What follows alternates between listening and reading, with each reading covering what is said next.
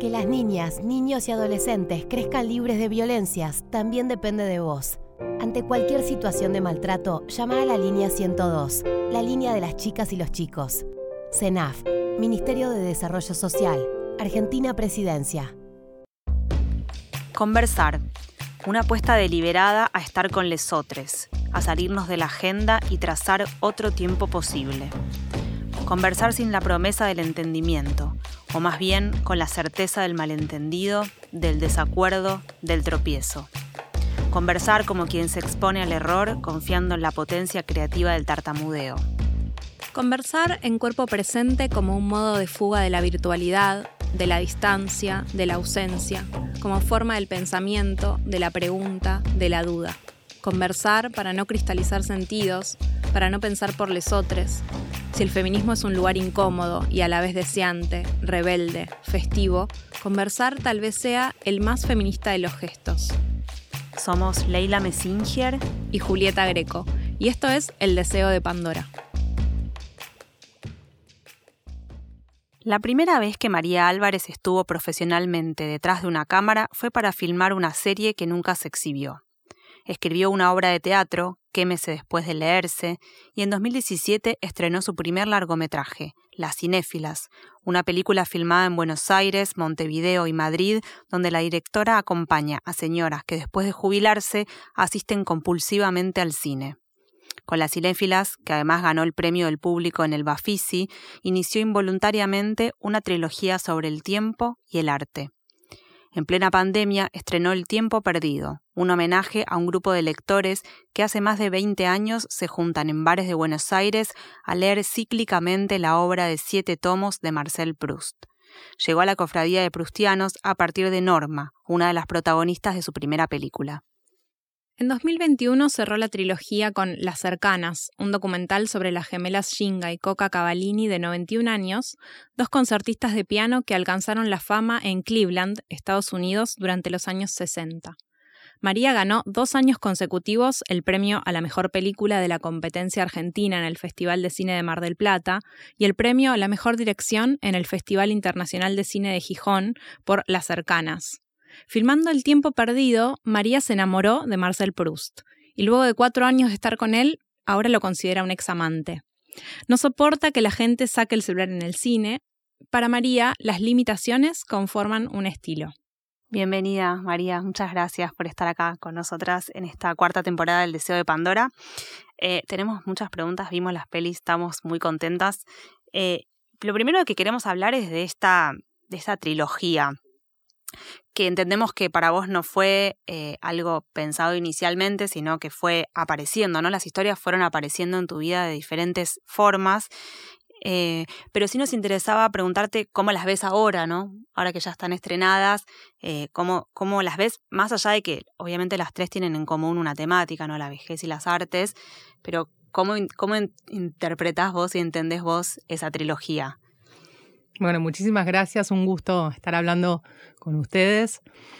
Em, sí, como decís, eh, no, las películas surgieron de lugares muy distintos y muy personales. O sea, eh, en las tres películas yo no, no aparezco, eh, digamos, no aparece mi voz, excepto unas, algunas reflejos o, preguntas que hago. pero sin embargo, las películas tienen un anclaje eh, personal muy fuerte, eh, casi autobiográfico, diría yo, pero quizás una autobiografía hacia el futuro. Eh, ¿no? Como en las cinéfilas yo lo que, lo que quería retratar era mi propio futuro, de alguna manera. Obviamente cuando empieza la búsqueda de hacer la película uno no es consciente de eso, ¿no? Uno simplemente, no sé, conocí una señora, me acordaba de cuando iba a la sala Lugones a ver películas cuando era estudiante de cine y a partir de ahí empieza a tener esta idea, ¿no? Empiezas a, sentir que ahí hay algo. Claro, después vas haciendo la película, la mostrás, la gente devuelve algo y ahí te das cuenta, ah, lo que yo hice es como querer homenajear estos espacios porque yo quiero, quiero hacer esto cuando, cuando sea más grande, ¿no? Como eh, y, ya me siento parte de, ellas. Entonces ahí hay algo como un retrato propio de alguna manera. Eh, el tiempo perdido también fue encontrar este lugar eh, que, estaba ajeno a la tecnología, a Internet, ¿no? Como muy centrado en, la comunicación con los demás, en las miradas, en el intercambio, para coincidir, para, para, para disentir. Eh, y, hubo algo de querer estar ahí, o sea, como, pero también en las cinéfilas, ¿no? Como querer ir al cine con ellas es lo que yo hago. Yo voy al cine, yo voy a ver películas y quiero estar ahí, quiero hacer eso. Con el tiempo perdido lo mismo, descubrir este espacio como esta burbuja temporal y querer permanecer en ese lugar, ¿no? Y como mi forma de permanecer, de alguna manera, era retratándolos. Eh, y, bueno, con las cercanas también muy distinto. Yo estaba pensando en una película de ficción con mi hermana, eh, escribiendo como un par de ideas, pero así como muy lejanas de cuando seamos viejas. Eh, nos llevamos solo un año de edad, somos bastante parecidas físicamente, o sea, siempre... Son, son parecidas. como que tenemos algo. Y, pasé por McDonald's, un McDonald's que queda a tres cuadras de mi casa, y, la, y vi a estas dos señoras, que no eran tan parecidas ahora, y les saqué una foto, me parecían una referencia muy linda a la hora de hablar del proyecto, de presentarlo, que sea, bueno, tipo, busquemos algo, algo así, ¿no? Algo que va por acá. Y, bueno, me fui a los tres meses, las volví a ver del brazo y ahí les hablé, ¿no? Y les dije que yo les había sacado una foto, que si les podía sacar otra foto. Y ahí me empezaron a hablar y me fui a tomar un café con ellas a McDonald's. Claro, y si te pones a pensar, esa película partió de un lugar totalmente distinto, que es la relación con mi hermana. Y te termina siendo al mismo tiempo algo muy orgánico con mi trabajo anterior. Entonces, es como que no puedo describir cómo se combina, viste, el deseo eh, las intuiciones, eh, el interés, eh, las cosas vividas, o sea, como que hay toda una mezcla ahí que uno no se da cuenta por qué. Mm. Y termino viendo las tres películas como este, cosa que evidentemente está súper relacionada, no sé, todo. ¿Hay algo, María, en, tu carrera profesional, un movimiento a partir de, que empezás a hacer esta trilogía? Vos contás que venís de, una carrera en un cine mucho más mainstream eh, y, en producciones enormes y haces un quiebre con las cinéfilas y haces una película y, las siguientes películas también súper independientes. Pero incluso eh, al interior de, estas tres películas con tanto en común, eh, hay algo que se nota que tu mirada, digamos, cómo va moviéndose también, ¿no? Y cómo vas eligiendo retratar, si en, las cinéfilas hay algo muy de personajes, en, El tiempo perdido hay algo mucho más eh, como grupal, como algo eh, mucho más social y colectivo, eh, y en las cercanas ya hay una intimidad, que decíamos con Leila, hay algo de lo que también produce ese departamento, ese espacio que es como un tercer, un tercer personaje de la película que las, las comprime y se nota que vos estás ahí comprimida con ellas. Eh, ¿qué, qué, ¿Cómo sentís que tu mirada fue cambiando? Intuyo que con, la propia experiencia de ir haciendo estas películas. Sí, como, como dijiste, yo vengo, bueno, estudié cine en, en el ENERC, que es la escuela del Instituto de Cine, y a pesar de que eh, la escuela de cine me dio este marco, ¿no? Este marco teórico, este marco como de orden de caos, de decir, bueno, yo quiero hacer esto, me quiero dedicar a esto. O sea, empecé a amar las películas, empecé a, mientras estudiaba, ir todas las tardes a la Lugones. Ahí veía a las cinéfilas que 20 años después serían protagonistas de la película. Pero digamos, hay algo de la escuela que me, que me dio una contención, un marco, un, faro para dónde quería ir, pero que al mismo tiempo me alejó mucho de la idea de la posibilidad de hacer una película.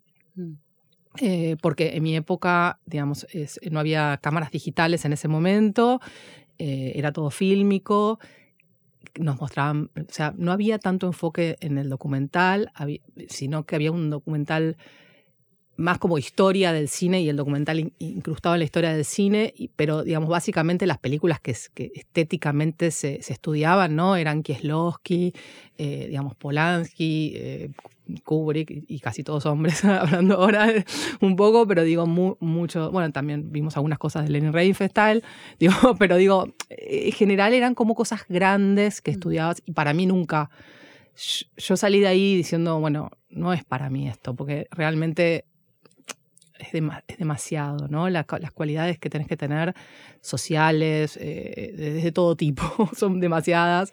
Y yo no me sentía. Entonces empecé a trabajar en cine, en cosas muy grandes, como en películas grandes, como muy de abajo, meritoria, segunda meritoria, como muy haciéndolo de abajo. Eh, y después entré a trabajar en publicidad, que es como todo lo opuesto a lo que yo hago ahora, ¿no? Es como si tuviese que decir dos puntas de la cadena, dirían como lo opuesto. Eh, y aún con ese tiempo perdido de alguna manera en mi camino, que sí lo siento como un tiempo perdido, es decir, yo siempre quise hacer evidentemente algo mucho más artístico que trabajar en publicidad. Las circunstancias de la vida, familiares, eh, personales, los miedos, todos te van llevando como por, por, por caminos que no, no son siempre elegidos. O, sí son elegidos, bueno, es complejo, no sé. Mm. Pero son como que también son llevados por la seguridad, por el intento de una búsqueda además de seguridad y otras cosas. Entonces, eh, eh, me fui por otro camino con un tiempo, digamos, perdido para mí, en algún sentido.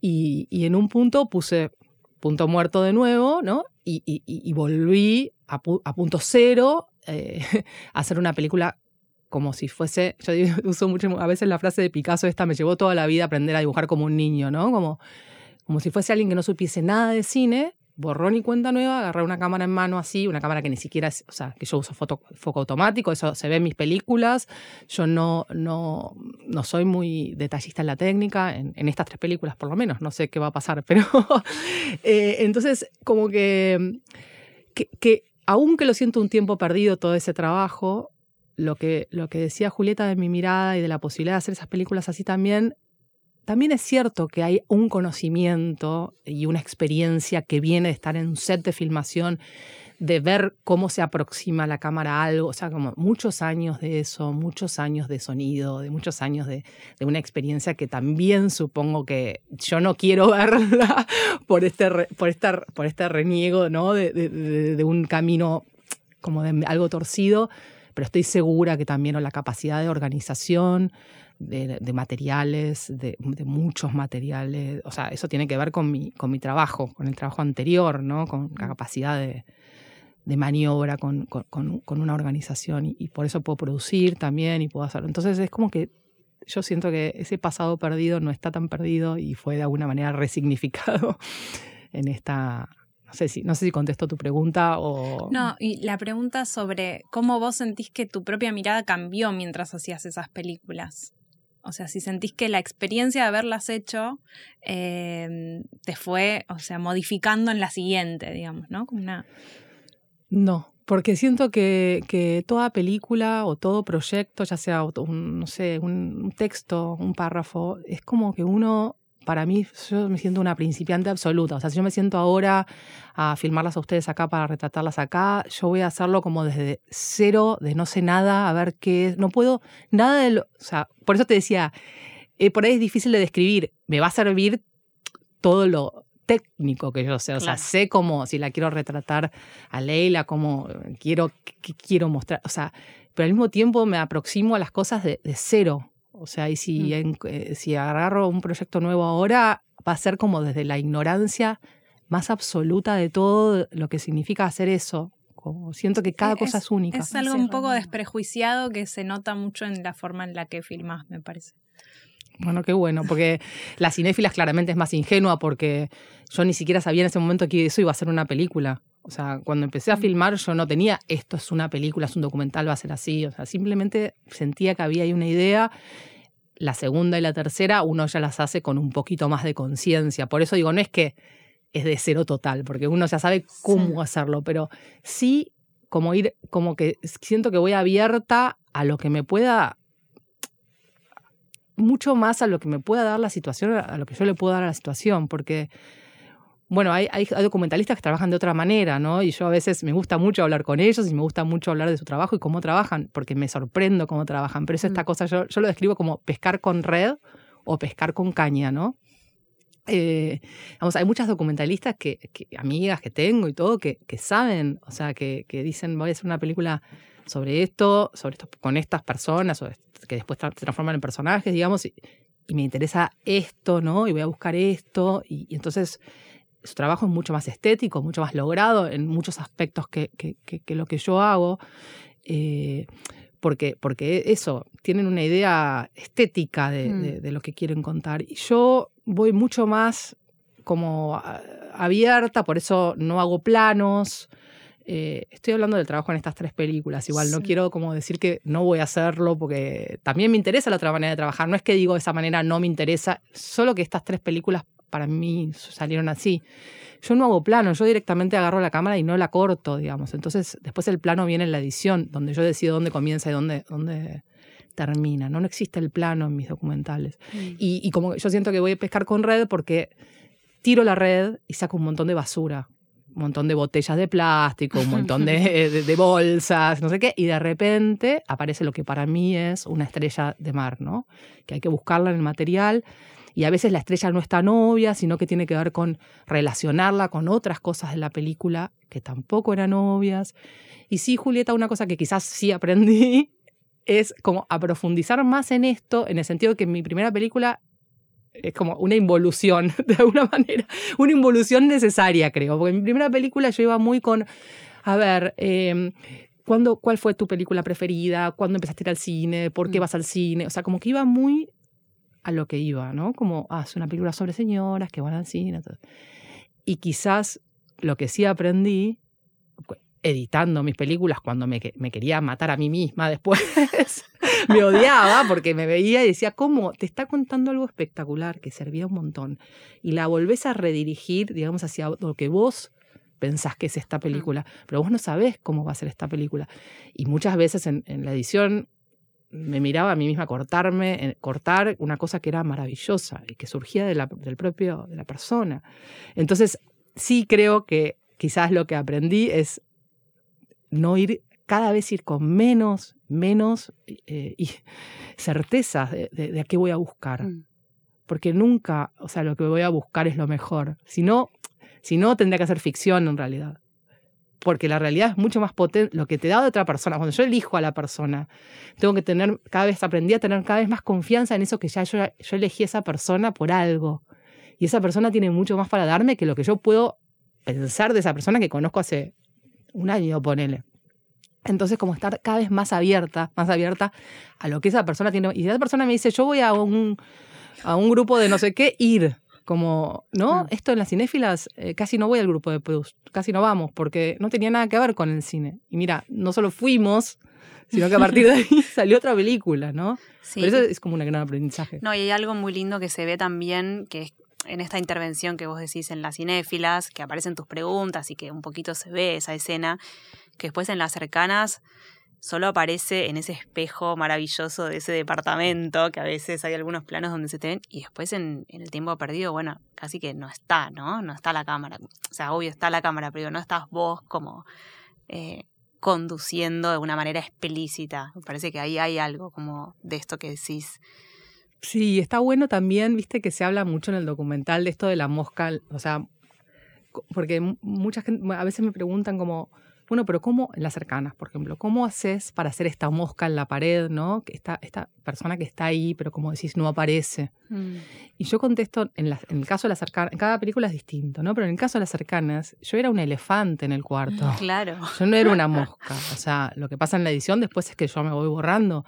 Pero para, para para que eso, que eso sea así y por lo, cómo yo vivo la situación con ellas, ni siquiera tiene que ver con la película, porque cuando yo estoy con ellas yo no estoy haciendo nada.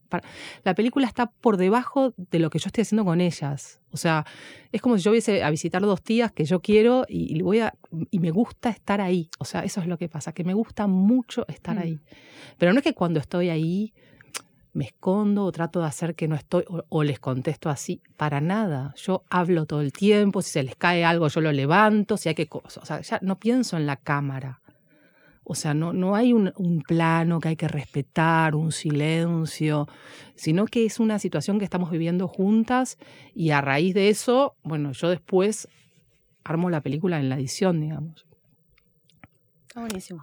Incluso una cosita más, que es cuando ella, que hoy recordábamos, cuando ella se pone a escuchar la música del pasado, ¿no? Y esta, esta memoria que le viene como a través de la música, que es muy poderosa, esa, esa escena. Yo en el momento, por sobre la música, yo le dije a ella, y está en, la está en la película, pero yo me borré mi voz, es como, ella se pone a llorar y yo le pregunto, la corto la música, o sea, corto la escena, una escena que es la más potente de la película. Digo, cortamos la música. Y si te fijas en la película, ella en un momento, al principio, ella hace así, porque ella me dice no. Sí, incluso también el mm. gesto de bajar la cámara cuando se cae el muñeco, que también es un momento de una es que yo me absoluta. Y se nota, o sea, ese momento en el que la cámara se, se hace una cosa muy torpe y se va negro, pero sigue escuchándose de fondo el sonido, también da cuenta de alguien que está ahí, digamos. O sea, y que no puede, y que no puede hacerse la tonta con el dramatismo de esa escena. Totalmente. Es que es imposible hacer un documental sin, o sea, de este tipo o de cualquiera, creo, sin estar. O sea, ¿cómo mm. volvés a un lugar si no fuiste humana. O sea, primero que es lo que me sale naturalmente, ¿no? Como cuando pasó eso, yo de hecho no seguí grabando. Lo que pasa es que no tuve ni tiempo de cortar la cámara, la tiré. Y me tiré al piso y las empecé como a consolar y empecé a como a hacer, y le empecé a decir, le empecé, les empecé a decir tonterías tanto que una momento me dice, esto es todo filosofía barata. es muy gracioso esa parte, dice, eso es filosofía barata para mí, no sé qué. Eh, es imposible, si no, ¿cómo, cómo, ¿cómo volvés al día siguiente? O sea, uno vive ahí, está ahí, y yo el día, esa noche no dormí y estaba mm. tan angustiada como Coca, eh, o sea, porque había vivido una especie de muerte. Y además porque yo respeto mucho, eh, que espero cada uno tiene su sensibilidad y cada uno verá en la película lo que, lo que quiera ver, pero yo respeto mucho lo que ellas sentían por esos muñecos. Yo no creo que alguien que, que tenga afecto por una cosa que no es eh, que no esté viva, eh, no sé, tenga un problema. O sea, yo lo doy cuenta, tengo una pulsera de mi sobrino que no tiene vida tampoco y la miro y siento cosas. O sea, entonces yo respeto mucho ese sentimiento que ella tenía mm. por el bebé. Hablando de, del género documental, las tres películas son documentales, las tres ganaron premios y las tres se enmarcan además en una seguidilla de películas documentales hechas por mujeres que ganaron premios. ¿Qué te parece que hay ahí? ¿Qué cambia la mirada de las mujeres? ¿Es un tema de época o bueno, hay algo más? Eh, y, qué te parece, en, digamos, por qué te parece que el documental de repente vuelve a tener eh, una mirada, un foco, un valor, premios? Está buena la pregunta, es, muy compleja, me parece, porque tiene una, una cuestión más coyuntural Mm. Eh, que tiene que ver con, con, las imposibilidades que también genera. o sea, pero por eso es compleja porque, digamos, yo en el documental no es que me fui al documental porque no podía hacer una ficción. O sea, claramente ahí encontré un medio, o sea, una forma de expresar algo que yo quería expresar que tiene que ver con, con la realidad, o sea, con algo que está más allá de lo que yo pueda llegar a imaginar, ¿no? Y como eso después uno lo, lo resignifica y, y lo, re, lo recrea de alguna manera, que recrea una realidad. O sea que respeto mucho el, género y, me gusta mucho incluso diferenciarlo de la ficción. A mí yo no, no soy de la idea de unifiquemos, eh, pero que, porque me parecen dos metodologías de trabajo absolutamente opuestas. Mm. Que después tengamos un objeto audiovisual que dura 80, 90 minutos o dos horas, eh, digamos, que, sea el mismo, o, sea, que ahí podamos con, convenir en que eso es una película, totalmente. Ahora, cómo llegamos a eso para mí es como opuesto. No, no, no. Unificar los medios, los, los, los, métodos es lo que hace que para mí una cosa no llegue a ser ni una cosa ni la otra, ¿no? Esta cosa media de documental en donde, donde se pone mucho en escena las cosas, en donde el director o la directora tiene como una intención muy clara de la realidad. Y a mí mm. eso, bueno, justamente no, no me interesa tanto quizás o si llevado a una ficción con gente que no sea actores. Digamos, eso es otra cosa, pero. Eh, entonces, por un lado está el respeto, obviamente, o sea, una forma única, que es esto de la realidad, o sea, es, un género en sí mismo y es una cosa distinta. Y por el otro están los, problemas coyunturales que tienen que ver con lo, con lo económico y, mm. y, y, con lo que conlleva hacer una ficción en Argentina hoy en día, digamos, es, eso es bastante arduo, es un trabajo, digamos, buscar el financiamiento, o sea, y no me extraña que nos volquemos a otras formas de, expresión para, para, para, seguir haciendo y para, porque la ficción, bueno, ya sabemos la cantidad de dinero que demanda, incluso aún con el Inca y todo, es como que ah, estamos en un momento en donde no alcanzaría incluso para hacer una película de ficción o sí, pero, pero entonces se te comprime todo, cómo la tenés que hacer. Y calculo que todas estamos pasando un poco por eso, ¿no? Como si es una ficción, tiene que ser chiquita, tiene que ser, o sea, entonces ya, bueno, la capacidad de, de crear o de, o de, se limita también. Eh, por eso digo, son como me parece que con el documental, y, sí, es claro, en Mar del Plata eh, los documentales han ganado últimamente, bueno, creo que en la competencia argentina, los dos años que, gané yo, ganó una directora mujer con otros documentales, eh, muy buenos, por cierto, pero digo, de competencias que tienen ficción. Entonces hay algo, sí, mm. que no, por ahí en este momento tan convulsionado no sabría decirte bien a qué se debe, pero creo que tiene que ver con todo esto. Hay algo eh, que tienen en común las cinéfilas y el tiempo perdido, que es que cuando estas, tanto como cuando esas mujeres van al cine, como cuando los prustianos ella le encanta decir los prustianos. Me encanta decir eso porque no sé en cuál de las 2000 entrevistas que vi, uno de ellos decía que se habían llamado, creo que era mm, Alberto, decía que se habían hecho un grupo que se llamaba Porteños Prustianos o Prustianos de Buenos Aires. Ah, Entonces me encanta lo de los prustianos, me parece una. Son como una secta aparte. Sí. sí. Bueno, tanto cuando las cinéfilas van al cine como cuando los prustianos están ahí en su tiempo de lectura esas personas están como abstraídas del resto del mundo, ¿no? Eh, alguna, una de las cinéfilas decía algo así como, cuando yo estoy ahí, me abstraigo de todo lo demás. Eh, o, la, o la que va al Festival de Cine Mar del Plata que dice, no puedo creer que alguien me llame por teléfono si saben que estoy ocupada, tipo, estoy yendo al cine, ¿qué hacen? ¿Cómo me van a llamar? Em, y pensábamos como que es un poco em, el fin de, una era, ¿no? Como me parece que hay, es un documento, eh, estas películas del fin de una era, de personas que tienen esa capacidad de hacer una sola cosa por vez. Em, entonces nos preguntábamos como, ¿qué, ¿qué, qué, es lo que viste ahí en, esa, en esta generación? Bueno, lo que acabas de decir, literal, y yo incluiría las cercanas, porque para mí las cercanas es como justamente esto que hablaste del departamento de las cercanas, es claramente el fin, o sea, y de hecho el final de, las arcanas, ese desarme del departamento, ¿no? Eh, ese, espacio que, desaparece, el bar del tiempo perdido que ya desapareció, las salas de, las cinéfilas que están, algunas, eh, no, están todas, creo, la de cine universitario de Uruguay, creo que está todavía.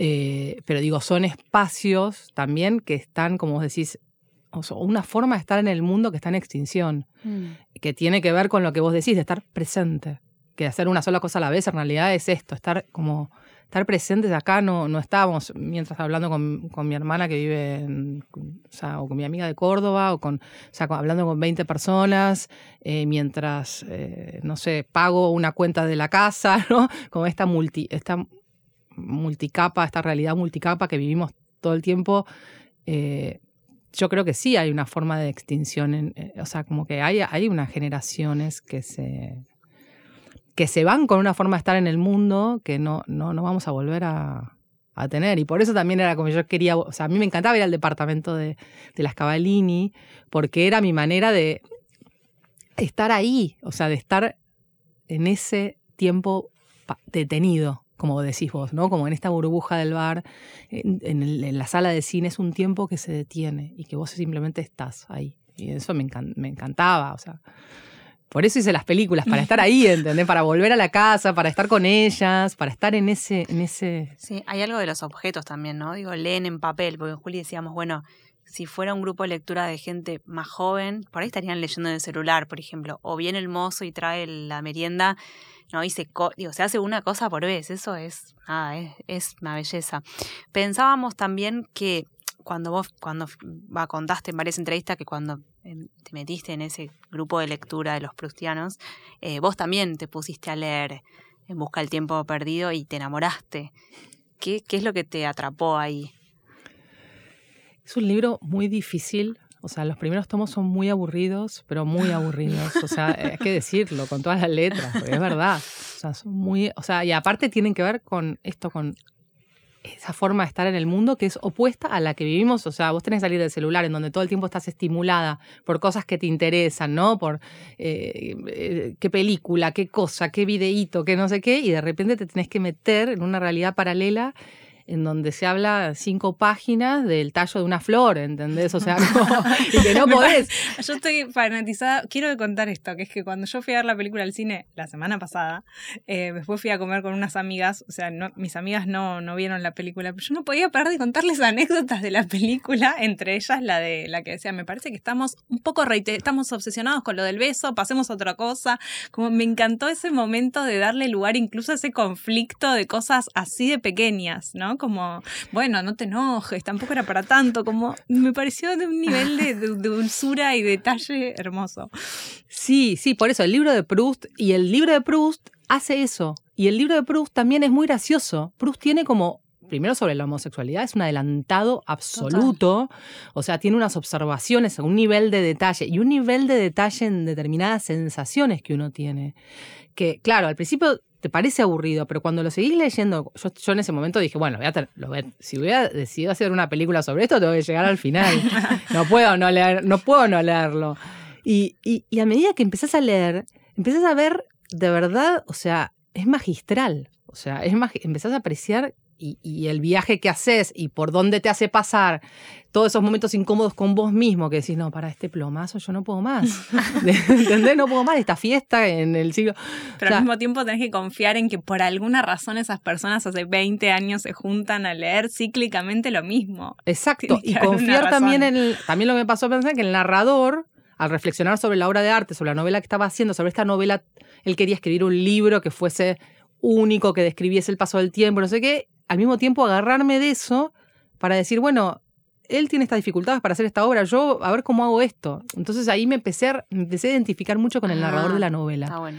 Eh, y como y como la novela habla mucho al, final, en el último tomo y todo, de los rostros y de cómo se van modificando con el tiempo, las arrugas, cómo uno ve, cómo uno siempre ve cómo envejece el de enfrente, pero nunca percibe su propia vejez, ¿no? Entonces Proust habla de esto de que es el espejo opuesto, como vos te encontrás con un compañero o compañera de la secundaria y decís, che, qué, grande que está, cómo cambió, ¿entendés? ¿Cómo cambió? Y Yo estoy espléndida. Claro, y uno por adentro se siente la misma. Mm. O sea, como que uno se va sintiendo siempre la misma y, ven en los demás como los cambios, ¿no? Como los ven los demás. Y entonces él dice como veía, veía en los demás y entonces dice, una parte que es buenísima del libro, dice, y me ponía a mí mismo, dice, como que yo me encuentre con vos y te diga, no, bueno, yo ya estoy vieja. O sea, como que él se ponía como a sí mismo como ejemplo de viejo para que, para que vos me digas, no, no estás vieja. Pero el otro no le decía eso. Entonces ahí se empezó a dar cuenta que estaba viejo. O sea, como que esas reflexiones que son tan sutiles hmm. están en la obra y eso es un poco lo que yo también quise espejar en el documental. Estoy pensando en cuando una de las señoras le decía a Norma, Norma, vos ves bien. Norma. No, yo quedé impresionada con. Hay una señora que no usa anteojos para leer. No puedo dejar de. No me acuerdo cómo, cuál era. Una que tiene como los párpados así. Y no usa anteojos. Yo, ¿cómo hace? O sea, porque todos tienen. Sí, todos todos, yo uso anteojos y no tengo la edad que tienen ellos, pero había algo de la lectura, de acercarse el papel, ¿viste? Hay como muy sutil, pero hay una, una percepción de, bueno, de la vista, de hasta dónde ves. Dónde... Y hay una que no usa anteojos y lee re bien y digo, ay, qué envidia. No, lo noté a eso, no lo noté. bueno, hay algo en más allá de las películas, ¿no? Hay algo eh, que aparentemente eh, la soledad es un rasgo muy muy inherente a la vejez, ¿no? Eh, y vos, sin embargo, elegís eh, retratar en las tres películas a estas personas, ya sea yendo al cine, que es un, aunque vayas solo al cine, siempre es otro modo de ver una película porque es con otros, aunque saquen el celular y te moleste, digamos, o sea, ya es una interferencia colectiva, digamos, eh, o en un grupo de lectura, o sea, leyendo en grupo, que también es como volver colectiva una actividad que es en general muy íntima, o en esta em, como simbiosis em, con una hermana melliza, ¿no? Em, que, me nos pareció muy interesante esa, como ese movimiento de ir a buscar esos espacios en donde en la vejez no hay soledad, digamos, ¿no? ¿Cómo, ¿Pensaste en eso? ¿Qué, qué, qué, qué pensás de, de, esas dos como grandes temas? A ver, no, el tema de la soledad eh, me parece un tema bastante profundo, ¿no? ¿Qué es? Porque uno puede estar sola en, en un grupo de gente también, ¿no? Mm. Como eh, yo creo que sí las películas, bueno, en las cercanas a veces cuando me dicen, no, ellas están muy solas, le digo, ¿cómo van a estar solas? Están dos? juntas. Claro, están juntas, pero era, era como, es como la frase, ellas están tan solas, le digo, primero que no están solas porque, bueno, en la película se ve otra gente y se ve que le dejan mensajes a sus amigos, o sea, hay que ver cómo llegamos a esa, ¿no? Pero, y aparte de eso, están juntas, son dos, o sea, hay que ver si llegamos de a dos a esa edad. Eh, pero lo de estar sola, bueno, también no sé qué les pasa a ustedes, a mí yo disfruto muchísimo estando sola, o sea, a mí me encanta estar sola, me encanta ir al cine sola, me gusta tanto que como ir con mi compañero o con amigas, o sea, es como otro plan. Y como vos decís, estás sola, pero estás con otros, o sea, como que hay, una, hay, un, hay un entorno que te sostiene en, en esa soledad. Mm. Yo no sé si a ustedes les pasó o se acuerdan que cuando éramos chicas, yo por lo menos recuerdo, que había como un prejuicio, ¿no? Que, mirá, está sola en el... O sea, había como algo de ir solo al cine como, como síntoma de, solo en la vida. Sí, o sentarse en un bar. Es como algo de la, de la soledad que estaba como estigmatizado de ir solo al cine y solo al cine. Y ahora me parece que está claro que, que no, que eso, que eso que es una manera de estar solo también. O sea, yo por eso digo, creo que estás, es un acto colectivo, pero es otra manera de estar sola. Son como otras, tal vez son eh, como otra, una resignificación de la soledad, como un modo de habitarla muy diverso, digamos. Hay muchos modos de habitar la soledad. Para mí ir al cine sola es como un as bajo la manga. O sea, como... Sí, sí. Siento que siempre puedo hacer eso y para mí sí es eh, como muy superador de estar sola. Total, o sea, hay algo de eso, pero al mismo tiempo es como es como si fuese la mejor versión de la soledad, ¿no? Porque una, una versión de la soledad está, me quedo en mi casa, veo esta película sola. Eh, eh, y la mejor versión de soledad es, no, para, me visto, voy, eh, veo otras cosas. también en como que pones en perspectiva tu propia situación. O sea, como te pones, ves a otra gente en, la calle caminando que les pasan otras cosas. Entonces es como que todo se relativiza y tu soledad no se vuelve como este pozo en donde no ves a nadie más que tu propio conciencia, de alguna manera que puedes estar feliz o no, digamos, dentro de esa soledad, pero no te quedas revolviéndote en eso, ¿no? Como, es una soledad como una soledad que interactúa de alguna manera con otras soledades, pero de la mejor manera, no sé, algo lindo creo. Em, hay algo de, las tres películas eh, y de los personajes, ¿no? De las películas que tiene que ver con la obsesión. Bueno, son personas que se obsesionaron con una novela, que se obsesionaron con ir al cine, que se obsesionaron con el pasado, ¿no? Las gemelas, digo, hay como todo el tiempo eh, un repaso de aquello que fueron, de cuando fueron a Cleveland y eran, bueno, y cuando tuvieron que volver, ¿no? Como hay todo el tiempo eh, un, una, un conflicto ahí que aparece bastante conversado, pensado, reflexionado, como un carácter muy emocional. Em, algunas de las cinéfilas que ejemplifican cosas de que piensan con, con escenas de películas, ¿no? Como mucha obsesión ahí. ¿Cuáles son tus obsesiones? Porque hay una mirada detallista, microscópica, obsesiva. ¿Cuáles de tus obsesiones aparecen en esas películas? Claramente la, la que, o sea, la obsesión que, une las tres películas es la de qué relación tiene la ficción con la realidad. ¿No? Y que también es mi gran miedo, ¿no? Perder la cabeza. O sea, cuando esa línea entre la ficción, el arte, los sueños, los recuerdos, como en, en, las cercanas lo que vos decís, ¿no? Ellas están como fundidas con esa historia mm. pasada eh, y, al mismo tiempo la sostiene esa historia pasada de ellas, ¿no? Y las cinéfilas también, como que ya no sabes si es, esto lo, lo, soñaron, lo vieron en una película, lo inventaron. les pasó, claro. Eh, pasó, eh, ¿no? Yo siempre confío que si ellas me dicen, pasó, para mí pasó todo lo que, mm. o sea, yo, las personas que están en mis películas, yo les creo todo y además no solo que les creo todo, sino que elijo acompañar lo que ellas sintieron que les pasó. Eh, esa es, como una lección que uno hace. Entonces mi obsesión es esa, la, ficción, el arte, las obras de arte, ¿no? la literatura, las películas, todo, incluso los sueños o los recuerdos, cómo, cómo dialogan con esto, con estar acá nosotras, o sea, ¿no? Eh, no sé. Me encanta. Bueno, para terminar, em, hay algo que también es muy común a todas las pelis, que es el humor. Em, y que además em, la sala de cine potencia ese rasgo. Me pasó cuando fui a ver las cercanas a una proyección en el Festival de Cine de Villa Crespo, que pensaba mientras estaba ahí riéndome colectivamente, así, pensaba, si yo veo esta película en mi casa, no sé si me río así y hay algo de, lo, que, de lo que te produce eh, los otros y cierta cosa, incluso hasta un poco argentina, un poco de, me hacía pensar en mis, mis abuelas, como tu festejante, palabras, como cosas que colectivamente producen sentido, digamos, ¿no? Ah, no sé, ese es tu festejante. Como me encanta festejante. festejante. es una palabra fantástica. Bueno, eh, pero bueno, el humor es, muy, está muy presente eh, y teníamos la pregunta de si fue algo que, apareció o fue algo que vos quisiste iluminar de, alguna manera.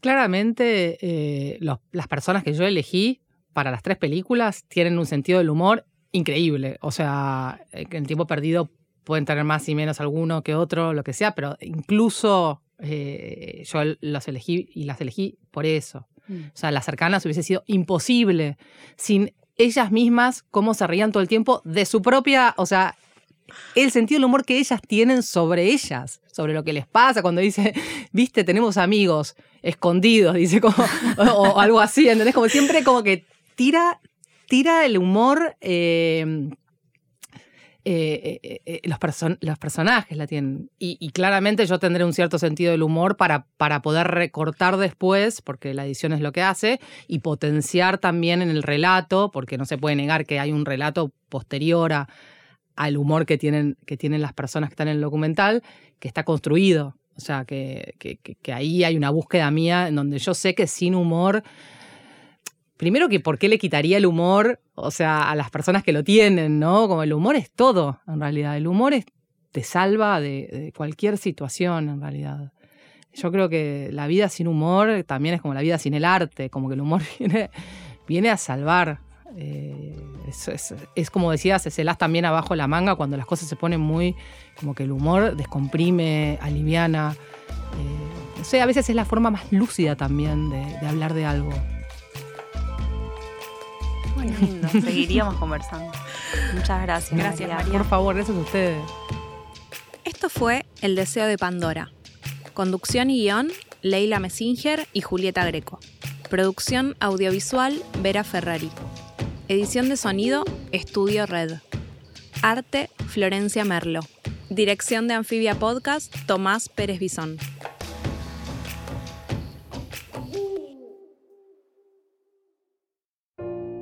Que las niñas, niños y adolescentes crezcan libres de violencias también depende de vos. Ante cualquier situación de maltrato, llama a la línea 102, la línea de las chicas y los chicos. CENAF, Ministerio de Desarrollo Social, Argentina Presidencia.